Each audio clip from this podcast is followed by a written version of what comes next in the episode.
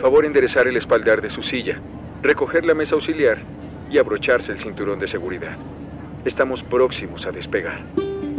La tripulación de Todos Tenemos Alas.org les desea un buen vuelo. Hola, hola, hola. Eh, ok, pues resulta que en estos días se han dado como mucho en plan de viaje, eh, moviéndome así de entre varios sitios y me llegó como la idea de hablar de ese, de ese tema por ahí famoso de viajar ligero. Y de ahí pues me, digamos que hice contacto, hice enlace con el tema de minimalismo. Y con el tema de minimalismo, minimalismo, em, yo creería que más que minimalismo debería llamarse algo así como esencialismo o importalismo, algo así, porque la idea de minimalismo como que se tiene en general es como, como no tener nada, como andar así como eh, muy pero muy básico.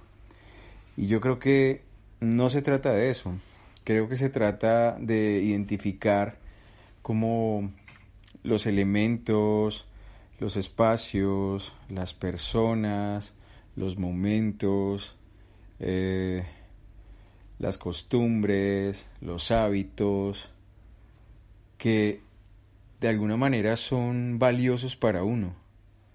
Entonces, pues no puedo tener no puedo tener yo tantos objetos porque perdería realmente como el sentido de de pronto para qué necesito tal objeto. Entonces, ok, eso me sirve para esto, bien, lo uso para eso. Eh, es algo que me ayuda a, entonces buenísimo. Pero no necesito tres de esos, ¿sí? O no necesito eh, un elemento para tal eh, actividad, otro para esta otra, otro para esta otra. No, no me puedo llenar de, de una cantidad de actividades porque pues seguramente no tendré tiempo de hacerlas todas.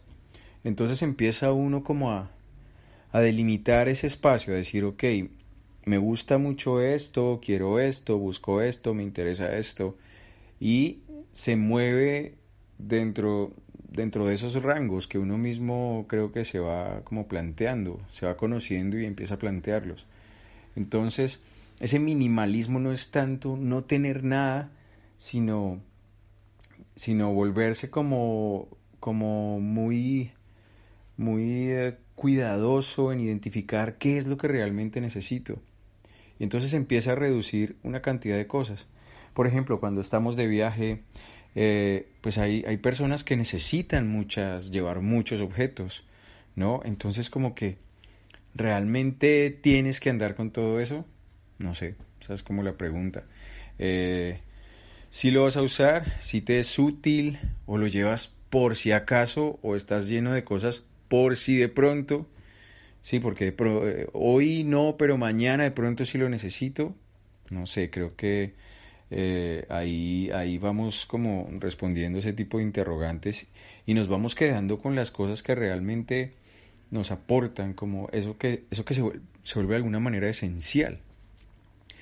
Y, y al, al empezar a detectar ese tipo de elementos, pues creo yo que todo se vuelve como más, más sencillo, como que tienes más claridad para, para apuntarle a, las cosas que quieres lograr, para avanzar, para poder solucionar cuando se te presenta algo.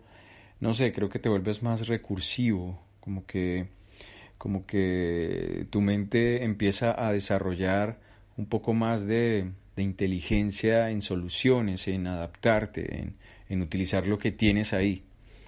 Entonces, el, el, llamado de, de este mensaje de hoy es como para identificar cuáles son esas cosas en todos los aspectos, en la gente que, con la que trato, en el tiempo que le dedico a las actividades, en los objetos que tengo, en las actividades, en las eh, eh, experiencias que vivo, en los hábitos que tengo, si realmente son importantes, en serio, me están construyendo, me están apoyando como para crecer de alguna manera o para divertirme también, todo eso es muy válido.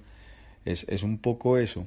Igual hay más tela que cortar con esto del, del minimalismo, pero creo que para no volver esto tan, tan lleno de contenidos y palabras y cosas, yo creo que dejémoslo ahí y más adelante podemos retomar este tema como de pronto desde otro ángulo. Ok, chao.